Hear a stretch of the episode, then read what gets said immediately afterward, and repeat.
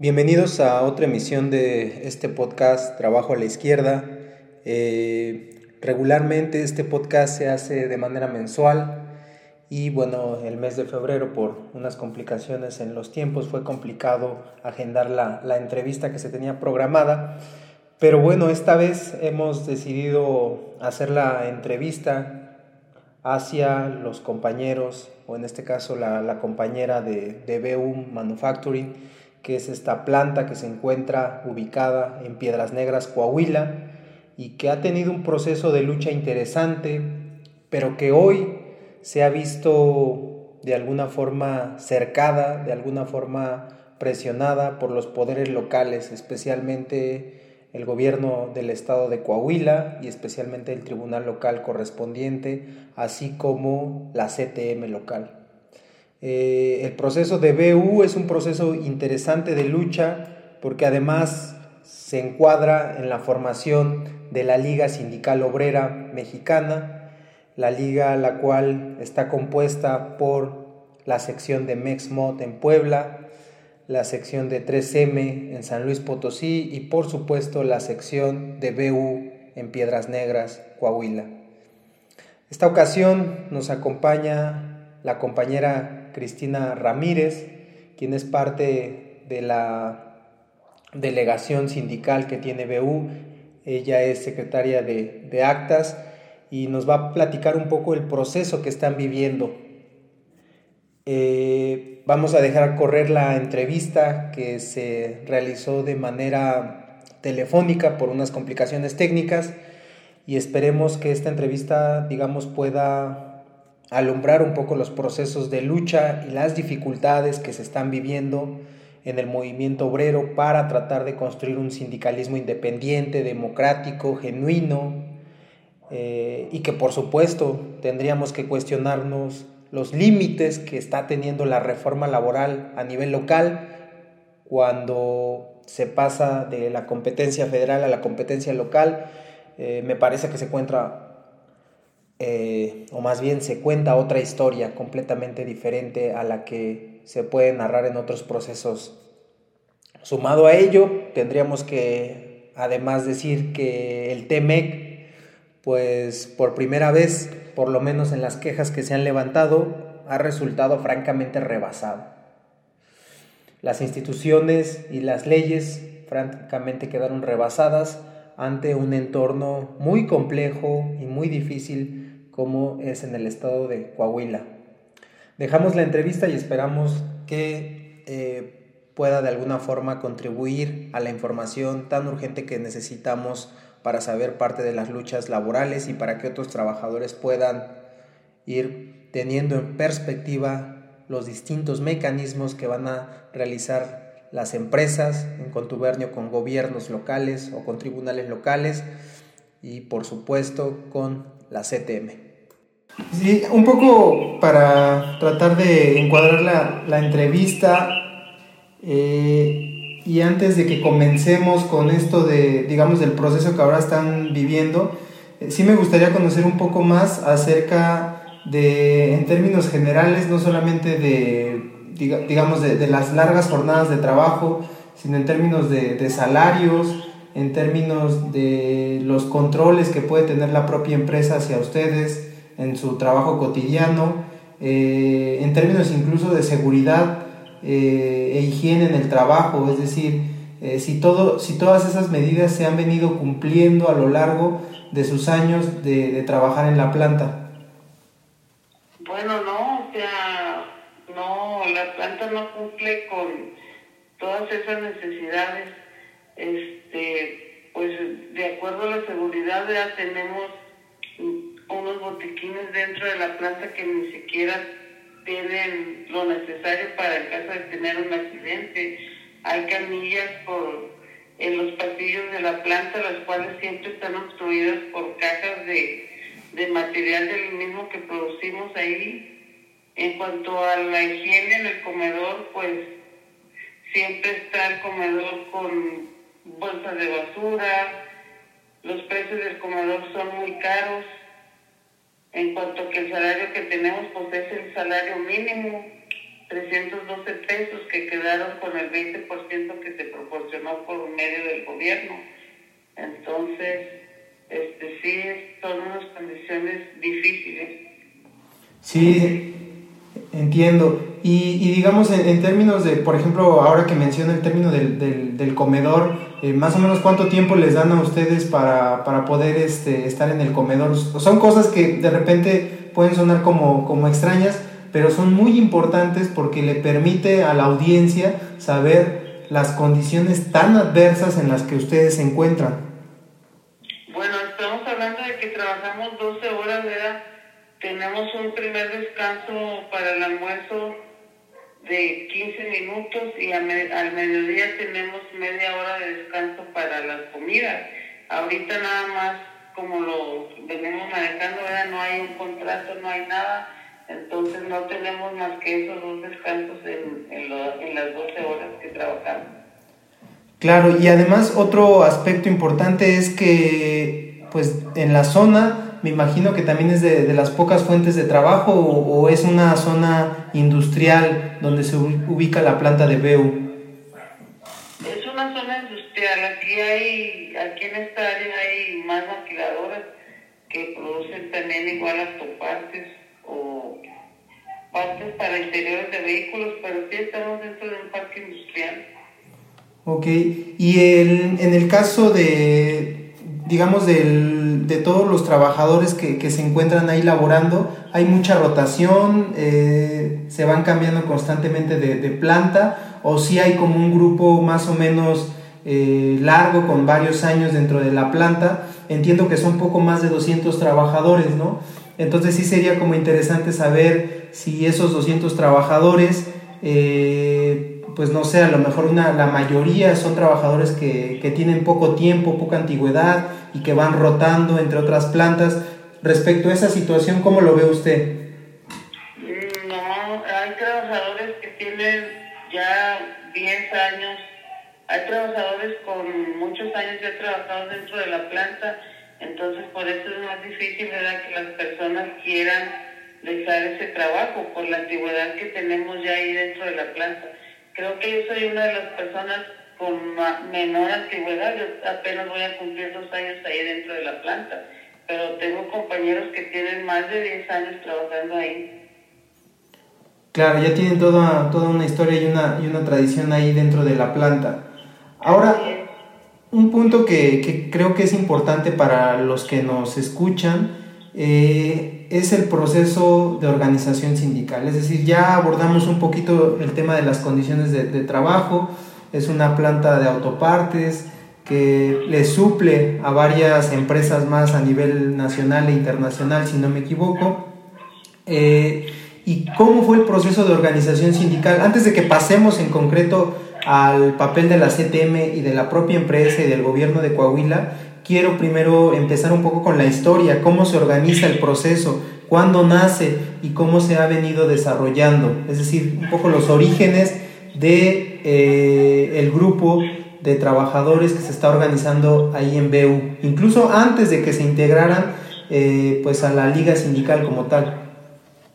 Bueno, este movimiento ya cumplió dos años de haber empezado empezamos a organizarnos por las condiciones que había dentro de la planta, ¿verdad? Y tuvimos, primero fue un grupo pequeño de trabajadores y luego empezamos nosotros mismos a invitar a más trabajadores, ¿verdad? Que se unieran a este movimiento, debido, como lo dije, a, las condiciones las que estábamos pasando, ¿verdad? Entonces, este, cuando la empresa se da cuenta de que hay, de que hay trabajadores tratando de hacer un movimiento, un sindicato, la empresa lleva a CTN a presentarlo como para que la demás gente se empezara a afiliar a, la CTN. Entonces, cuando la empresa se da cuenta que estamos haciendo ese movimiento, comenzó a hostigarnos. De hecho, mucha gente tenía miedo y todavía, todavía la gente tiene miedo de saber que pertenecen a, a este movimiento por el hostigamiento que estábamos recibiendo dentro de la empresa, cuando saben que ya definitivamente que está, que hay gente en movimiento este, empezaron a, a mandarnos a convenio. Los convenios ahí en la planta la maneja de que no hay material en tu línea y te mandan a tu casa con el 50% de salario por tiempo indefinido. Entonces ocurría muy seguido que a las personas que sabían que estábamos adelante de este movimiento nos mandaran a convenio o nos cambiaran de línea o era un hostigamiento de que no nos dejaban movernos, no nos dejaban prácticamente dialogar con nuestros compañeros. Claro. Sí, esto que, que, señala de las maniobras que ha hecho la empresa para tratar de, de, detener su proceso es muy importante. Y aquí quisiera regresar de nuevo al tema del, del proceso de, de, trabajo y de lo que se desarrolla allá adentro. Eh, y usted dice que los cambian de línea eh, cuando la empresa, digamos, de alguna manera los quiere presionar, no solamente a través de los convenios, sino me imagino que los cambian a ciertas áreas más pesadas. ¿Cuáles son las áreas más pesadas que están ahí dentro de la planta y de qué manera también eso les imposibilita la labor sindical? Bueno, eh, no son áreas de que la gente no ha trabajado. Ah, claro, ajá. Y nomás te dicen, mira, te, ya no perteneces a esa área, te vas a venir a esta otra área y quieren que produzcas a la misma al mismo nivel de los demás trabajadores cuando es un área que tú no conoces, que nunca has trabajado. No se te da una capacitación para que empieces a, desarrollar este nuevo trabajo en las diferentes líneas. Entonces, apenas que estás acoplando una línea y vienen otra vez y te mandan a otra línea. Creo que yo esto lo miro como una manera de hostigamiento, de obligarte a que, a que prácticamente te vayas de la planta, ¿verdad? Porque pues era muy continuo el, movimiento de personal, más sabiendo que éramos este, de este movimiento. Claro, efectivamente, es decir, es un movimiento de personal dentro de la planta muy selectivo y de esta manera pues hacían eh, pues que los trabajadores tendieran a renunciar, digamos que esa era la, estrategia un poco de, de, la empresa y esto sí me parece que es muy, muy interesante. Ahora, eh, ahora sí, regresando de nuevo al tema eh, de la lucha sindical, ¿en qué momento, no sé si quizás tenga por ahí las fechas, eh, en qué momento comienzan los acercamientos de la empresa de, de BU con CTM? no sé, me imagino que en 2021, 2022, algo así, porque entiendo que no hay un contrato o no había un contrato de, de trabajo como tal antes de que se buscara la constancia de representatividad sindical. Sí, fue el año pasado, ¿verdad? No tengo la fecha exacta porque no soy muy buena para las fechas. Pero fue el año pasado cuando la empresa se entera, fue como, no sé, por ahí en mayo, junio. Claro, sí, sí. cuando la empresa se entera de este movimiento y lleva a la empresa, le da facilidades al CTM para que entre cuando se tiene dentro de la empresa, empezaron a pasar por líneas a, la, a las de la empresa para que la gente se empezara a afiliar a CTN. De hecho, CTN ya creía una hoja de afiliación con los datos personales de cada trabajador, nada más para que lo firmáramos. Claro, sí. Eh, entonces, desde ese momento comienzan los acercamientos de, de la empresa y, y, me parece que esto es interesante entenderlo. Y ahora, digamos ya pasando a otro punto de la entrevista, pues luego va a venir su proceso por lograr la constancia de representatividad sindical ahí dentro de la planta. ¿Cómo fue ese proceso en el que ustedes se van acercando a los, a los demás compañeros trabajadores ya como un pequeño núcleo organizado y se va a intentar lograr conseguir las firmas? ¿Qué tan difícil fue? Eh, ¿Cómo fue ese proceso, compañera? Bueno, nosotros primeramente para tener este cierta libertad de hacer eso, tuvimos que recurrir al TEMEC, al mecanismo de respuesta rápida, ¿verdad? Entonces el, mecanismo de respuesta rápida hace su investigación, la cual sale a favor de la Liga Obrera Mexicana y eso nos permite llegar a una votación. Eso nos permite ya presentarnos oficialmente la empresa como un movimiento que estaba dentro de la, ahí en el, en el lugar de trabajo.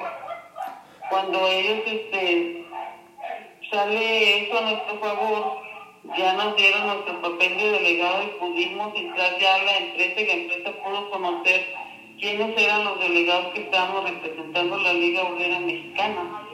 Después de eso, se viene una votación el 31 de agosto, se hace una votación donde viene gente de, de, México y de muchas partes, ¿verdad? A estar ahí presentes en la votación.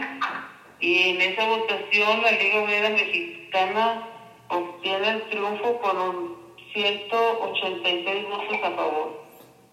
Fue un triunfo arrasador, sin duda, es decir... Exactamente.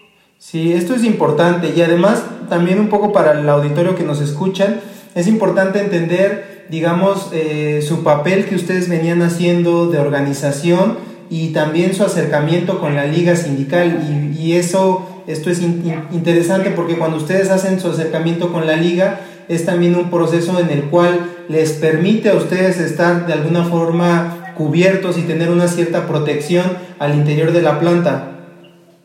Sí, de hecho todo el movimiento empezó como, como se dice comúnmente, por abajo del agua, no, no se dieron cuenta cuando ya el movimiento estaba pues casi armado, ya estuvimos haciendo, como le digo, visitas a las casas de los compañeros, a sus domicilios sin que, sin tener, sin que la empresa se diera cuenta. Hasta que ya este, nos organizamos fue cuando nos presentamos ya como una sección de, de ahí de la DEU. Claro, sí, es, es, muy importante este trabajo eh, de base y clandestino que se tuvo que hacer para que la empresa pues no fuera notando y en esos momentos no comenzara un proceso de despido. Eh, y ahora pasando un poco ya a posterior a, esta votación donde logran tener la, la representatividad de la planta, ahora sí ya por la, intentar tener un contrato colectivo con la planta eh, como tal? Bueno, cada vez nos ha ido poniendo más obstáculos y más piedras en el camino, ¿verdad? Por parte tanto de la empresa como de ya, una vez de CTM. Cada vez que nosotros hemos intentado, hemos estado en la, negociación, en la empresa se hace un acto de sabotaje en publicidad con CTM. Entonces, este, cuando empezamos las negociaciones, la empresa, en la primera negociación, primero la empresa llegó, llegó el representante legal que es el licenciado Marcos, con otros abogados que no conocemos, ¿verdad? pero llegaron ahí y en la primera negociación no pudimos hacer nada porque ellos no tenían facultad para decidir o para acceder a, a las peticiones que estaban dentro del contrato colectivo Así es que la primera negociación fue un fracaso, no pudimos hacer nada. De ahí seguimos otras, este, tuvimos otras entrevistas tratando de negociar, pero nunca se nos, nunca se, tuvimos la seriedad de la empresa para hacerlo. Siempre nos, nos estuvieron están dando largas y largas Creo que era con la finalidad de que se nos terminara la constancia de representatividad y no llegara a la firma de algún contrato colectivo. De hecho, luego el caso se pasó al Centro Federal de la Ciudad de México. Allá tuvimos también tres, tres sesiones y nunca se llegó a nada. Después de allá se declara incompetente y manda el caso aquí al estado de Coahuila a nivel local, al tribunal local, el cual ya sabíamos nosotros y esperábamos que al pasar el caso para acá, pues Coahuila es pura corrupción, no lo podemos negar. Entonces se mandó el caso para acá, para el tribunal local, tuvimos dos, dos sesiones aquí en el tribunal local y la empresa siempre nos fue encaminando a hacernos creer de que se iba a firmar un contrato colectivo. De hecho, la propuesta económica que viene dentro de ese contrato es parte de la empresa, porque nosotros habíamos solicitado en nuestro contrato un aumento del 35% y nunca accedieron a nada, dijeron que no tenían dinero, que la empresa prácticamente estaba trabajando en números rojos y que no se podía. Y nosotros tratando de cuidar nuestra fuente de trabajo, ¿verdad? Accedimos a la petición de ellos, a su tabulador, pero ni aún así hemos llegado a un acuerdo. Es decir, hay una maniobra explícita por parte de la empresa para que ustedes no firmen un contrato colectivo y para que la constancia de representatividad sindical venza. Así es, muy notorio. Claro. De hecho, las últimas audiencias que tuvimos aquí en el tribunal local, cuando nosotros llegábamos a la audiencia, ¿verdad? Las tres personas que estamos en la comisión para de negociación del contrato colectivo, llegábamos al tribunal local y allá afuera había 15, 20 personas, trabajadores de la planta, llevados por CTM con permiso de la empresa para que fueran a firmar el no a la huelga. Entonces eso se nos hace un acto de sabotaje total. De hecho yo le se lo dije al, al representante legal de la empresa que cómo era posible, ¿verdad? que se estuviera negociando un contrato colectivo ahí en el tribunal local y en ese mismo momento estuvieran saboteando CTM y la empresa esa negociación al mandar a 15, 20 trabajadores a, a, firmar el no a la huelga. La huelga es un derecho constitucional que tenemos todos los trabajadores.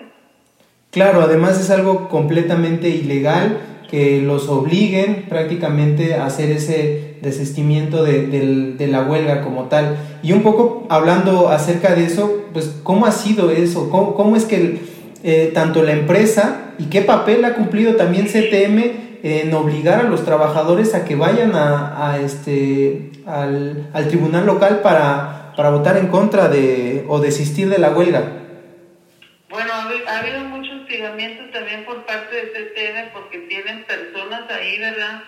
que son trabajadores, compañeros nuestros, pero son pagados por CTM para seguir con su intimidación y metiéndole miedo a los compañeros. Acordémonos que nosotros estamos en un sector que por más de, no sé, 30 años, quizás más tiempo, la CTM es el sindicato que está en todas las empresas y pues se ve claramente que se niegan a que un nuevo sindicato que es el que quiere luchar por el bienestar de los trabajadores lo haga. Entonces, ellos estaban usando esas personas diciéndole a los compañeros que si seguían afiliados a la Liga Obrera Mexicana, no se les iba a dar trabajo en ninguna empresa de Piedras Negras donde estuviera CTM. Recordemos que aquí la mayor parte de las empresas está CTM dentro de ellas. Entonces era una manera de, de intimidar a los trabajadores, ¿verdad? Y les decían, si se sabe que son agremiados de la liga no van a encontrar trabajo en ninguna parte porque el CTM no les da trabajo. Inclusive tenemos este, testimonios de compañeros que se les dieron mil pesos para ir a para ir a firmar el no a la huelga. Híjole, es terrible, sobre todo este intento también de, de corrupción y que se les esté pagando para que desistan de... Y lo que me quedo pensando un poco es pues qué es lo que viene para, para el proceso de BU en Piedras Negras. Bueno, nosotros ahorita, como ya lo había mencionado anteriormente, nuestra constante representatividad está por terminar el 9 de marzo.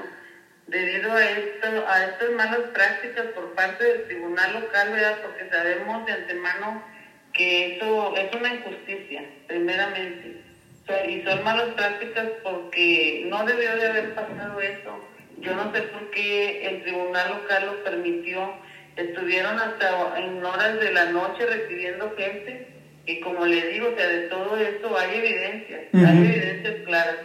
Este, un día creo que estuvieron hasta las once y media, doce de la noche ahí en el tribunal local, llevando gente, llevando gente, la CTM salía los trabajadores y ya estaban en transporte de CTM con Locadio ahí para llevarlos al tribunal. De hecho, ahí en la última vez que fuimos al tribunal, este, estaba Leocadio Hernández ahí con compañeras, nosotros trabajadores, allá afuera, o sea, lo que se nos hizo una burla. ¿Quién es este Leocadio Hernández, disculpe? Leocadio Hernández es el representante de CTN. Ah, ok, ok, de ahí de eh, de piedras negras.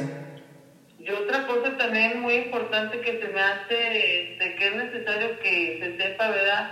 Es que el gerente de la empresa quiere que quería que hiciéramos una disculpa pública, que nos disculpáramos por todo lo que se había hablado del hostigamiento, de las violaciones, que se disculpara públicamente para que él pudiera firmar ese contrato colectivo, el cual se nos hace inaceptable porque ¿cómo vamos a dar disculpas de algo que el TEMEC ya lo comprobó? Claro, sí. O sea, porque recordemos que cuando se hace una queja, ¿verdad? No es nomás de que yo, Cristina, digo que está pasando esto y ya, no, se hace una investigación. Sí. Viene personal capacitado para ver si lo que estamos diciendo es verdad o no. Entonces, ¿cómo pretende esta persona que no que le pidamos disculpas públicamente de algo que sigue sucediendo todavía? Es increíble. se me hace verdaderamente inaceptable. No, claro, es decir, todavía eh, de la negación de derechos sindicales, de las malas condiciones de trabajo, de los salarios que reciben, de las jornadas extenuantes, además todavía tienen que pedir una disculpa pública eh, por tratar de organizarse, ¿no? Claramente. Y, y, digamos, uno lo que se queda pensando es, pues, ¿qué está pasando también con las autoridades a nivel federal? Entendemos que se mandó el caso a una competencia local, pero ante esas arbitrariedades y sabiendo que la empresa también hace exportación, eh, me parece que, que, el Centro Federal eh, y en este caso la Secretaría del Trabajo se, se lavó las manos y está dejando que todo quede en manos del estado de Coahuila, que es un estado eh, no solamente dominado por la CTM, sino en una vinculación muy profunda pues por el purismo, ¿no? Porque además se acerca todo un proceso electoral en marcha. Entonces me parece que eso también es interesante de entender cómo no quieren que la presencia de la liga esté en ninguna parte y más bien lo que uno piensa es que están haciendo hasta lo imposible eh, porque la liga no entre, ¿no? Y eso no sé eh, si implicaría incluso eh, pues que a final de cuentas el TEMEC operara pues para que haya el cobro de aranceles por estar negando derechos laborales a una empresa como es BU. Así es, estamos, se hizo una segunda queja, estamos por recibir el fallo, ¿verdad? Esperamos que sea a favor de nosotros porque como le dije, una, ya se comprobó una vez todo lo que dijimos y se va a comprobar nuevamente porque los testimonios están. Entonces, este, están de muchos trabajadores, no nada más de, nosotros que formamos parte de, del comité. Los demás trabajadores saben perfectamente que lo que estamos peleando es verdadero y que tenemos una lucha para la mejora nada más de los trabajadores. Y no sabemos por qué la empresa teniendo todavía esta presión del TEMEC, sigue, sigue insistiendo en lo mismo. Pues sí, queda, quedan muchas este, cosas por pensar y, saber, o sea, qué está pasando. Claro, pero creo que también lo, lo importante en, en, esta situación es eh, pues tratar de seguir empujando, eh, tratar de, de, seguir apoyando el proceso eh, y de alguna forma que se siga trabajando por volver a convencer a, los compañeros trabajadores de que pues la liga sindical es, es, una opción para el mejoramiento de sus condiciones de trabajo. Así es, seguiremos adelante, no vamos a dar marcha atrás, vamos a seguir porque sabemos que esto es una lucha auténtica, que es una lucha de trabajadores y vamos para adelante. Muy bien, compañera. Pues mire, eh, no sé si quisiera agregar algo más acerca de, esta pequeña entrevista con estas dificultades técnicas que siempre salen, pero que de alguna forma nos evidencia en qué nivel está la reforma laboral que tanto han eh, aplaudido las instituciones en México y que realmente nos damos cuenta que se vuelve muy complicada operar en lugares como Coahuila. No sé si quisiera agregar algo más, compañera. Nada más darle las gracias por este espacio que nos dan para que la gente se entere de lo que realmente está pasando. La reforma ha cambiado mucho, pero desgraciadamente aquí en Coahuila, como usted lo ha dicho, es muy difícil este, que se lleve a cabo ¿verdad? por toda esta corrupción que hay aún. Entonces yo solamente quiero hacerle un llamado a todos los trabajadores, ¿verdad? que es hora de que hagamos hagamos valer nuestros derechos dentro de nuestras empresas, dentro de nuestras empresas. Hay muchos, este, hay muchos medios para poder hacerlo. Nos han puesto muchas piedras en el camino, pero aún así seguimos avanzando y vamos a seguir adelante, como ya lo dije. Puro para adelante y nada para atrás, y ojalá todo se resuelva de la mejor manera posible. Pues eh, esperemos que, así sea y la unidad de los trabajadores siempre puede superar este tipo de obstáculos. Eh, realmente agradecemos mucho esta entrevista y quedamos al habla para seguirle dando, eh, digamos, continuidad al proceso y seguirnos informando.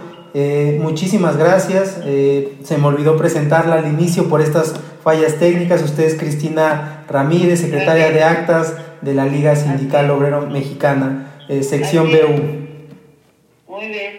Bueno, muchísimas gracias, compañera. Gracias a ustedes, que tengan buena noche. Hasta luego, gracias.